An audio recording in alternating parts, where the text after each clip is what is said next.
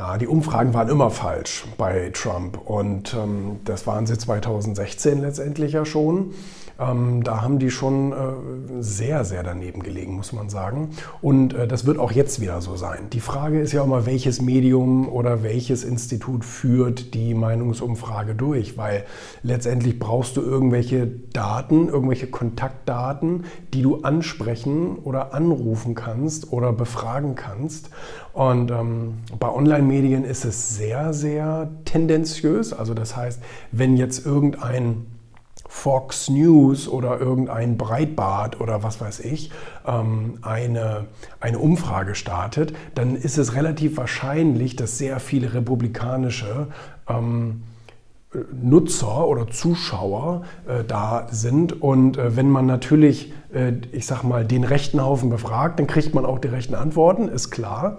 Ähm, wenn jetzt die New York Times eine Umfrage macht, äh, wessen Leser wahrscheinlich zu einem größten Teil eher demokratisch und linksgerichtet sind, ähm, dann hast du da das Ergebnis. Also ich glaube, bei, Breitbart oder so wird wahrscheinlich momentan rauskommen, irgendwie 80, 85 Prozent äh, Trump oder wie auch immer. Und bei der New York Times wahrscheinlich das Gegenteil. Ne? Und da gibt es noch ein paar Institute, aber auch die müssen irgendwelche äh, Daten haben, irgendwelche Kontaktdaten, den sie ansprechen können. Und die kommen ja auch irgendwo her. Und ähm, es, also repräsentative Umfragen, wie man sich das im Studentendeutsch vorstellt, äh, das ist sehr schwer hinzukriegen, wirklich sehr schwer. Und vor allem, die machen es am laufenden Band, die können da keine großen Studien machen. Nee, jedenfalls ähm, die, die Umfragen, aber auch in Deutschland, ne? auch in Deutschland ist es mit dem Wahltrend und so weiter immer relativ weit entfernt von der Realität. Ähm, ich glaube auch, dass viele sich immer noch nicht offenbaren. Ich glaube, das wird sogar in Deutschland ähm, auch sein bei der nächsten Bundestagswahl, was zum Beispiel so AfD und so weiter angeht. Ne? Ich glaube, wenn, wenn jemand gefragt wird, hey, wen wollen Sie denn wählen? Äh, äh, äh, ja, weiß ich noch nicht. Aber insgeheim haben sie wahrscheinlich schon gesagt, hier dann zum Beispiel in den USA Trump und wollen das vielleicht nur nicht zugeben. Ne? Ich glaube, es gibt auch viele Intellektuelle in den USA, die das nie öffentlich zugeben würden, weil sie sagen, oh Gott, dann werde ich da irgendwie in so eine Ecke geschoben, ähm, in die will ich aber nicht rein. Und es gibt ja Repressalien. Weißt du, wenn du mit wenn du mit so einer Trump-Mütze im Flieger in den USA sitzt, zumindest wenn du in der falschen Airline sitzt, dann kommt der Captain schon mal und sagt, entweder sie setzen die Mütze ab oder sie, sie fliegen raus. Ne? Das, das ist schon eine harte Nummer da drüben. Da ist das noch viel krasser, glaube ich, als hier. So nehme ich das wahr.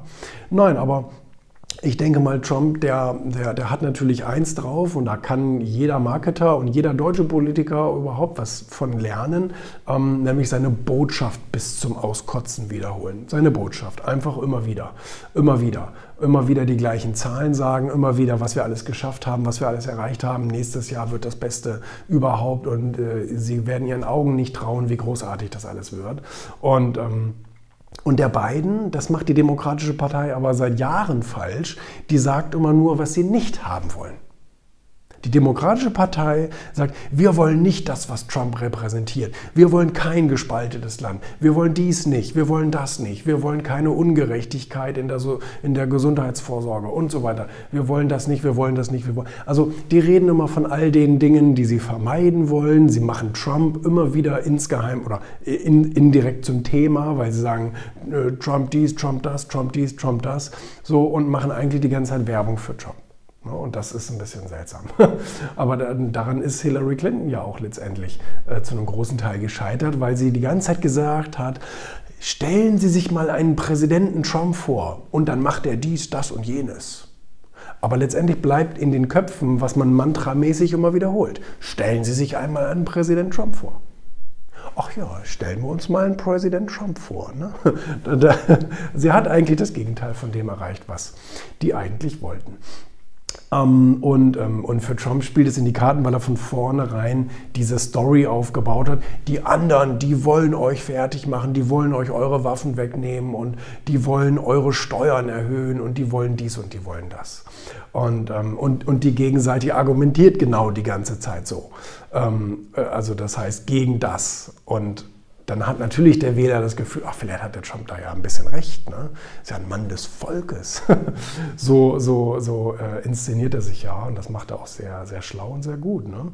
Ähm, Nein, aber jetzt, guck mal, jetzt sind, ähm, jetzt sind wieder neue Zahlen rausgekommen. Ja, tatsächlich ist es so, dass die Auslandsinvestitionen in die USA hinein zugenommen haben über die ganzen Jahre, die er jetzt ähm, die er jetzt Präsident ist, hat, glaube ich, angefangen bei 300 Milliarden und ein paar zerquetschen, die ausländische Firmen in den USA investiert haben. Jetzt sind es irgendwie 530 Milliarden oder sowas. Also nicht das Doppelte, aber sehr, sehr viel, sehr, sehr viel mehr. Und, ähm, und auch von wegen Wirtschaftswachstum, jetzt haben sie wieder mit, mit 33 Prozent oder irgend sowas veröffentlicht ähm, oder auf jeden Fall über 30 Prozent. Klar, Ne, wenn du von unten kommst, ist es natürlich leicht wieder nach oben. Ähm, in absoluten Zahlen ist es natürlich noch nicht wieder erreicht, aber ähm, diese Prozentzahlen, die klingen natürlich gut. Ne? Und ähm, das hat er natürlich auch in vielen anderen Bereichen geschafft. Ich habe jetzt gerade in so ein Radio, so eine Radioshow gehört, da ging es darum, was hat Trump wirklich erreicht. Das fand ich ein bisschen sehr, sehr mm, einseitig. Also das war, das, war, das war schwierig zuzuhören. Also viele Falschinformationen tatsächlich. Von wegen, er hat gar nichts geschafft, er hat überhaupt nichts von dem umgesetzt, was er versprochen hat. Und ähm, er hat nur, nur Unheil eingerichtet. Das stimmt natürlich nicht. Das kannst du so auch nicht sagen. Ähm, der hat diesen historischen China-Deal tatsächlich damals hingekriegt, ne? ähm, hat äh, die, die äh, Chinesen sozusagen dazu gebracht, ähm, ein, ein Maßnahmenpaket zu unterschreiben über Hunderte von Milliarden, die sie in die USA investieren wollen, beziehungsweise US-Güter kaufen wollen. Und ähm, ja, das machen sie momentan natürlich nicht. Momentan verstoßen sie gegen den Vertrag. Wird sich zeigen, wie sich das noch, ähm, wie sich das noch zeigen wird. Mit Kanada hat er den neuen Vertrag gemacht, mit Mexiko hat er den neuen Vertrag gemacht.